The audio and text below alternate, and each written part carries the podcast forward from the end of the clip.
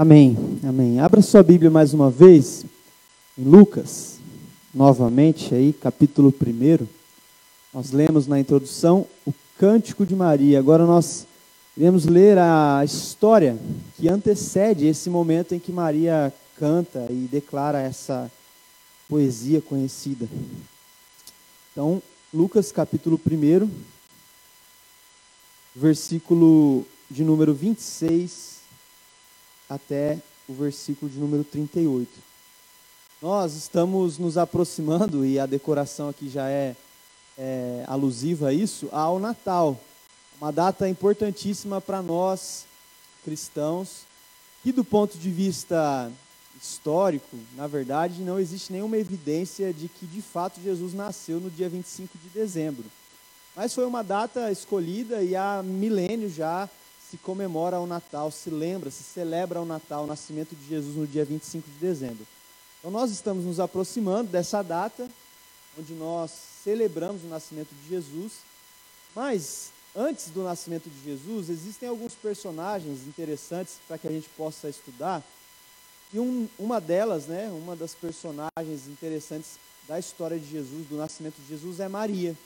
E é o texto que nós vamos ler nessa, nessa manhã história de Maria e o que nós temos a aprender com Maria. Porque Maria, hoje, né, no, no meio protestante, ela é alvo, e por muitos anos foi, continua sendo, de muito preconceito, de muita crítica em relação a como a Igreja Católica Romana aderiu à personalidade de Maria como uma santa, como uma intermediadora entre Deus e, e os homens.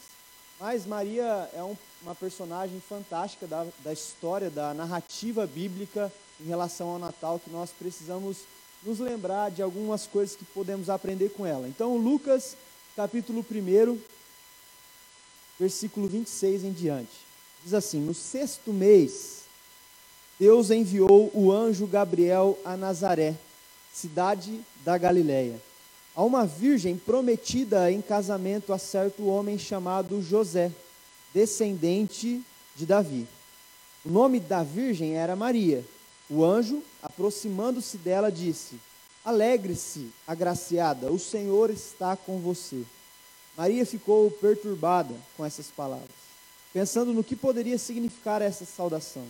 Mas o anjo lhe disse: Não tenha medo, Maria, você foi agraciada por Deus você ficará grávida e dará à luz a um filho, e lhe porá o nome de Jesus. Ele será grande e será chamado Filho do Altíssimo. O Senhor Deus lhe dará o trono de seu pai Davi, e ele reinará para sempre sobre o povo de Jacó. Seu reino jamais terá fim. Perguntou Maria ao anjo: Como acontecerá isso se sou virgem? O anjo respondeu: O Espírito Santo virá sobre você e o poder do Altíssimo a cobrirá com a sua sombra. Assim, aquele que há de nascer será chamado Santo, Filho de Deus.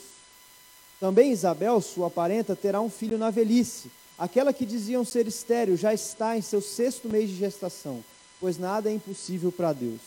Respondeu Maria: Sou serva do Senhor, que aconteça comigo conforme a tua palavra. Então o anjo é, a deixou. Amém. O texto que nós lemos, então, conta essa, esse encontro de Maria com o anjo Gabriel. Mas antes de entrarmos profundamente no texto, é, eu queria te convidar a pensar um pouquinho a respeito de como é, e você que é casado, você que está casado e sabe como foi o planejamento que você fez para se casar. Bruna e o Vitinho, talvez os mais próximos, eu e a Gabriela também. Como foi né, planejar o casamento, planejar uma festa, planejar uma cerimônia, planejar a casa onde o casal vai morar depois de casado. Talvez você não teve a oportunidade de fazer uma festa, talvez você não teve a oportunidade de fazer nem sequer uma cerimônia religiosa. Você foi só lá e fez o casamento no civil. Ou não, ou você passou a morar com a pessoa que você escolheu para se casar, para viver a sua vida.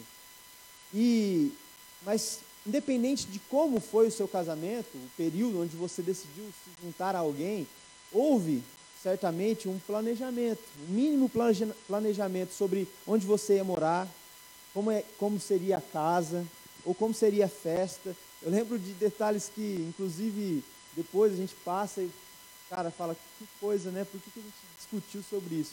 Qual flor vai usar na decoração da festa do casamento? Quando a gente via, a gente estava discutindo que um queria um tipo de flor, outro queria outro tipo. E detalhes tão bobos assim de uma cerimônia. É, detalhes de quantas pessoas nós vamos convidar para a nossa festa, de quantas pessoas participarão do casamento. Mas mais do que isso, o seu planejamento de vida, não de uma festa, porque isso nós sabemos que não é a essência do casamento. Não adianta nada fazermos festa, eh, assinarmos um papel, mas não possuirmos uma relação de fidelidade, de respeito mútuo, prazer mútuo. Isso é casamento. Mas certamente você planejou sua vida com a pessoa que você ama. Se você ainda não é casado, talvez você sonha e planeja um dia encontrar alguém, viver sua vida com alguém. Planeja, por exemplo, quantos filhos vocês querem ter, se querem ter filhos ou não. Que período da vida de vocês vocês querem ter filhos você ainda está fazendo uma faculdade, precisa terminar, como você vai conciliar o seu casamento com a sua faculdade, com a sua pós-graduação, com o seu trabalho, com a sua rotina? Quem vai deixar as crianças na escola? São coisas que nós planejamos e sonhamos a respeito de uma vida a dois. Só que, assim como é, o casamento de Maria, o nosso casamento também, às vezes, ele é interrompido no, os nossos planos, não só um plano de casamento, mas qualquer plano, um plano profissional, um plano pessoal de estudo, um plano de viagem, talvez ele é interrompido por alguma intercorrência. Nós vivemos 2020 que está aí para mostrar isso, né? Inclusive comentava com os jovens ontem, nós tínhamos um plano de julho estarmos grande parte da igreja lá em Amazonas, lá em Manaus, no, na beira do rio Amazonas trabalhando e vivendo aquela experiência com a igreja ali do, do Amatari. E, de repente, a pandemia veio e boicotou esse plano. Muitos outros planos talvez você teve frustrado aí no ano de 2020. Maria estava vivendo essa experiência de planejamento, de preparo para o seu casamento.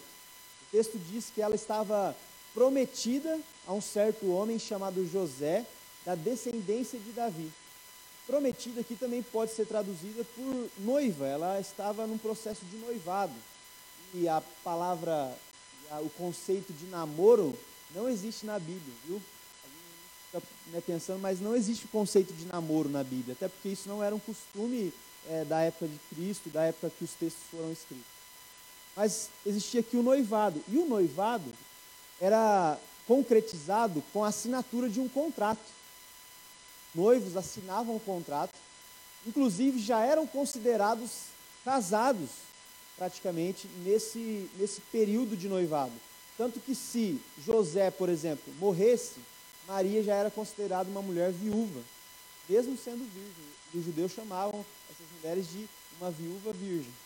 E teve o seu marido, ela perdeu o seu marido ainda no período de noivado, ainda não tinha casado, ainda não tinha concretizado o laço matrimonial com o sexo e com o casamento em si.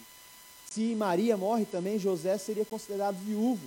Se Maria ou José eh, cometessem adultério, eles precisariam e poderiam passar pela situação do divórcio. E teriam que rescindir esse contrato que eles tinham assinado. Então, era muito sério essa promessa de casamento que existia entre José e Maria. E eu fico imaginando os planos que Maria, como mulher, uma jovem simples, de família simples, o texto nos diz que ela é ali de Nazaré, aquela vila da Galileia. A Galileia era uma região ali no norte de Jerusalém, que ela já fazia fronteira com outros povos. Então, o povo que morava ali na Galileia era muito discriminado, porque grande parte deles recebiam influência dos povos vizinhos. Então, era considerado muitas vezes gentios ou judeus, mas de um nível inferior. Maria é uma mulher que mora ali nessa vilazinha em Nazaré, na Galileia. E eu fico imaginando os planos, os sonhos dessa menina sobre o seu casamento, sobre a sua união com José. O contrato já assinado, preparando os detalhes ali para a cerimônia religiosa que certamente aconteceria. Talvez uma festa como aquela de Caná na Galileia também, uma cidade vizinha onde Jesus realiza o seu primeiro milagre. Talvez estava uma família simples planejando aquela festa, aquele momento. E de repente, Deus interrompe esse sonho, esses planejamentos, com uma mudança, com uma mudança de plano, com uma mudança de estratégia. O anjo Gabriel aparece para Maria e diz: Ó, oh, agora você vai engravidar de um menino. Esse menino vai se chamar Jesus. Esse menino é o Salvador de Israel. Esse menino é o Messias prometido lá nas profecias antigas de Isaías, Jeremias. E aí Maria tem essa, esse diálogo com o anjo. O que eu quero destacar são algumas coisas que a gente pode aprender com esse diálogo que Maria trava com o anjo. E como ela recebe essa notícia de um plano que foi totalmente mudado. De uma hora para outra ela se viu mãe, antes mesmo de ter relação sexual com seu marido, com seu noivo. E aí é uma doutrina muito discutida entre protestantes e católicos, né? a, o nascimento virginal de Jesus. Jesus realmente nasceu de uma mulher virgem. Os liberais aí da, da ala protestante discutem, falam que não, que isso é só um eufemismo da Bíblia para engrandecer aí o tamanho do nascimento de Jesus. Mas nós, protestantes, que cremos na literalidade da Escritura, nós cremos que Jesus nasceu de uma mulher virgem. E quais são, então, as lições que a gente pode pescar dessa experiência que Maria teve com o anjo Gabriel e com o próprio Deus fazendo essa intervenção. Porque acho que você concorda comigo que na nossa vida, muitas vezes nós sofremos intervenções nos nossos planos. Pode ser uma pandemia, pode ser um diagnóstico de uma doença que você não esperava, pode ser um filho que você não planejou, pode ser um acidente que acontece com você ou com um familiar seu pode ser até uma coisa boa e não ruim, um, uma promoção no emprego, o aumento das suas responsabilidades, o aumento da sua, da, do seu cargo ali dentro da empresa que você trabalha. Pode ser a surpresa de encontrar alguém que você ama e falar, cara, realmente agora eu encontrei a pessoa que eu vou ver o resto da minha vida e mudou os meus planos. Pode ser uma reprovação na faculdade, uma DP que você pega pode ser qualquer coisa. A nossa vida está cheia de intervenções, intercorrências, talvez boas, talvez ruins.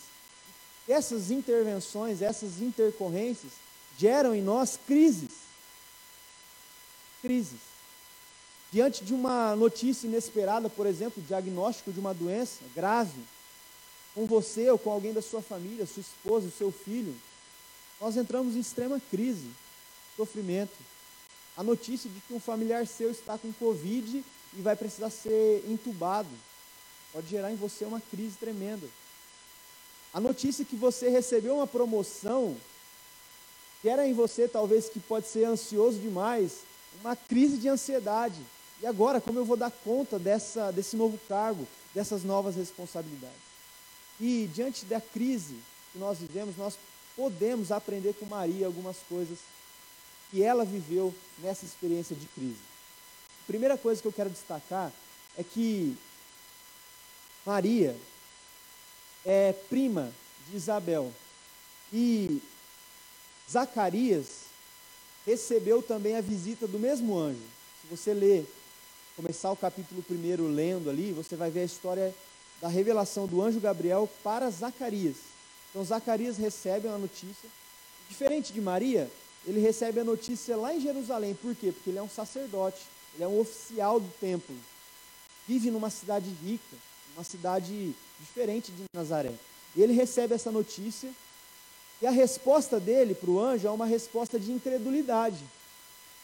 Ele diz assim: Mas como isso vai acontecer? Como a minha esposa vai ficar grávida desse tal João que você está falando, que é João Batista, sendo que ela é estéreo? E nós já somos velhos, nós já estamos em longa idade.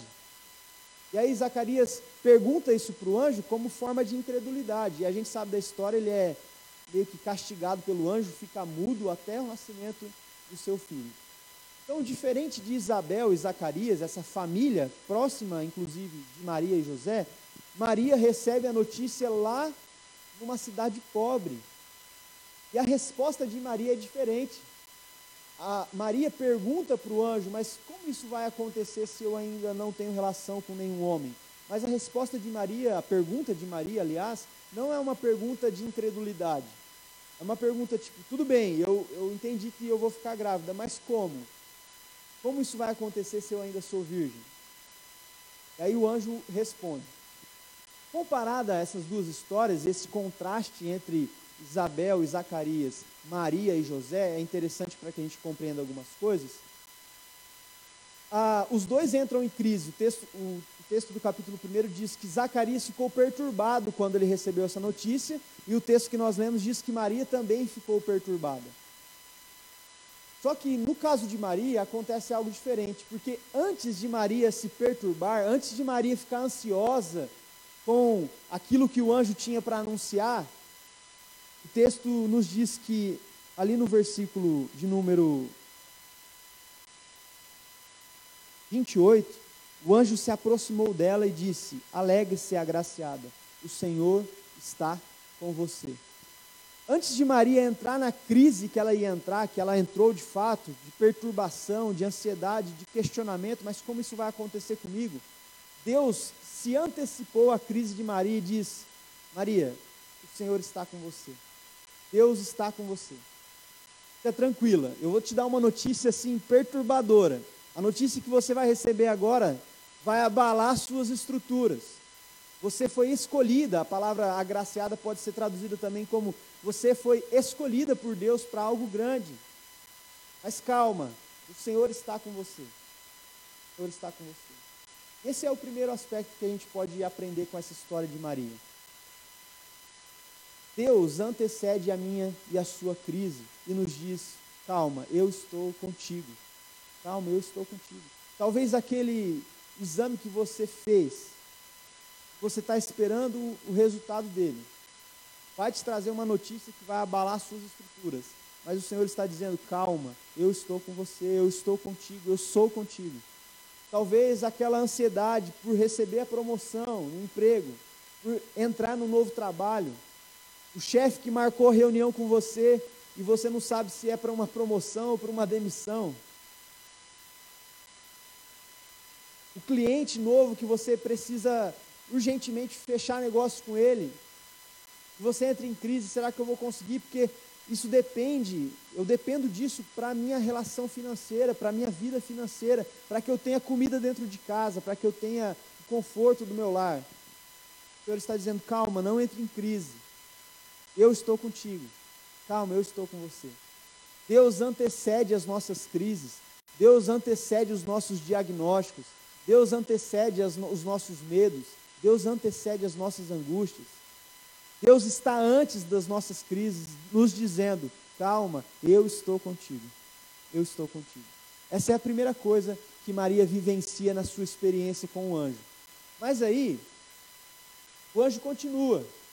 O anjo começa a falar para Maria, e ela, o texto diz que ela ficou perturbada já com a saudação, porque, como eu disse, a palavra também pode ser traduzida por você foi escolhida por Deus. Não só você foi agraciada, você foi escolhida por Deus para algo grande. Isso gerou uma perturbação em Maria já, porque ela já imaginou: como assim eu fui escolhida por Deus? Eu sou pecadora, eu sou uma mulher comum de Nazaré, de uma cidade medíocre, pobre, diferente de Zacarias, que mora lá em Jerusalém, que é sacerdote, que é alguém importante na religião. Eu sou uma simples jovem, adolescente, virgem prometida em casamento, pecadora. Mas ela se perturba e o anjo continua então argumentando e acalmando a, a Virgem Maria, dizendo: Não tenha medo, Maria. Você foi agraciada por Deus, mais uma vez, você foi escolhida por Deus. Você ficará grávida e dará à luz um filho, lhe porá o nome de Jesus. Ele será grande, será chamado Filho do Altíssimo. O Senhor Deus lhe trará lhe dará o trono de seu pai Davi, e ele reinará para sempre sobre o povo de Jacó, e o seu reino jamais terá fim. E aí é quando Maria pergunta: Mas como isso vai acontecer se eu ainda sou virgem? O anjo responde: O Espírito Santo virá sobre você e o poder do Altíssimo te cobrirá com a sua sombra. Assim, o que há de nascer será chamado Santo, Filho de Deus. E também Isabel, sua parenta, terá filho na velhice, aquela que todo mundo dizia que era estéreo, que não poderia ter filho, já está no seu sexto mês de gestação. Agora, durante a crise de Maria, o anjo usa dois importantes argumentos para acalmar Maria. O primeiro deles é: Maria, você será a escolhida por Deus para receber, para ficar grávida do Messias, de Jesus Cristo, Filho do Altíssimo. Então, o argumento que o anjo é, usa para acalmar Maria é: eu sei que ficar grávida num momento como esse, Maria, é algo espantoso para você, porque o que as pessoas vão dizer de você? Você ainda está noiva, você ainda não se casou e já engravidou? Eu sei que isso vai gerar um desconforto na sua vida, vai mudar os seus planos, vai abalar suas estruturas, mas aquele que você vai receber será chamado Santo, Filho do Altíssimo, Jesus, o Messias, aquele que todo mundo está esperando para redimir Israel. Então, o primeiro argumento que Jesus usa também nas nossas vidas para nos acalmar diante das nossas crises é: calma, existe um Salvador, existe o Filho de Deus, o próprio Deus que desceu do céu para morrer numa cruz, para ressuscitar nos dar a esperança da salvação. Existe um Deus que está descendo do céu para se fazer um Deus conosco, e essa é a mensagem do Natal que nós nos lembramos todo ano. O Emanuel, Deus conosco. Então esse é o primeiro argumento que precisa acalmar também você nas suas crises. Você não está sozinho, Deus está conosco. Durante, antes da nossa crise, mas também durante as nossas crises. E o segundo argumento que o anjo usa é: aquela sua prima, que todo mundo dizia que é estéreo, ela já está grávida no sexto mês de gestação. Ou seja, Deus está usando um milagre que ele realizou na família de Maria e de José para mostrar que Deus está presente, efetuando milagres, efetuando livramentos para o povo de Israel. Da mesma forma, por isso a importância da, da nossa experiência, da nossa vivência enquanto igreja. Por isso sentimos tanta falta dos momentos em que os nossos, o nosso templo ficou fechado e a gente não podia se reunir. Eu lembro que muitos irmãos comentavam: Nossa, que saudade que eu estou na igreja, que saudade que eu estou de me reunir. Porque é dentro da comunidade de fé que a gente começa a olhar para a experiência do irmão que está do nosso lado e perceber que Deus está realizando milagre na vida dos nossos irmãos.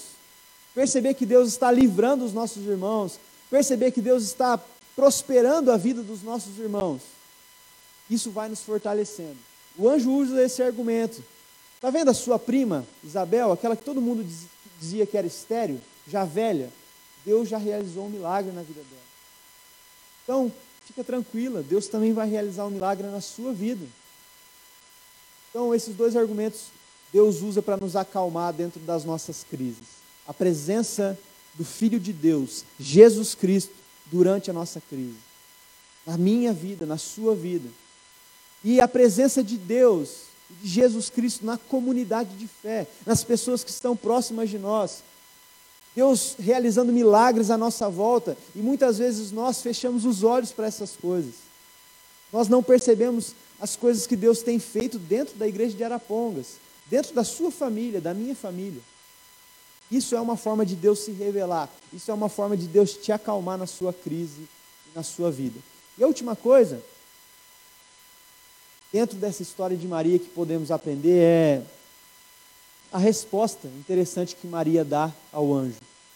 Depois de, depois de todo esse argumento que o anjo faz, depois de toda essa explicação de como aconteceria, depois dessa notícia que abalou as estruturas da família de Maria e de José, mudou totalmente os planos de Maria. Com certeza, Maria não tinha em mente engravidar naquele momento. Ela não tinha nada preparado para isso. Ela estava se preparando para casar. Ter filhos era uma espécie de coroa para os judeus.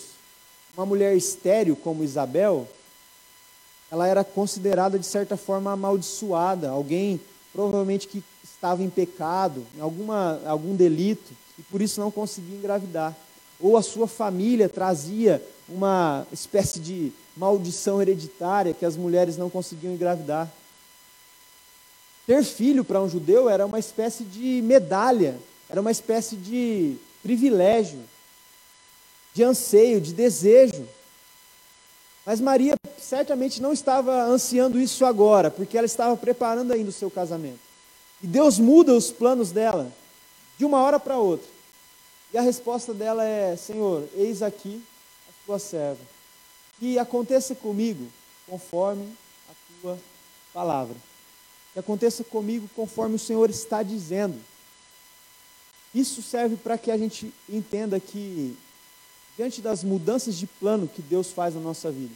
Eu citei alguns exemplos que podem ser tragédias, doenças, acidentes, desemprego, mas existem situações também como uma bênção, um chamado de Deus para a sua vida, uma ida para a África do Sul, irmãos.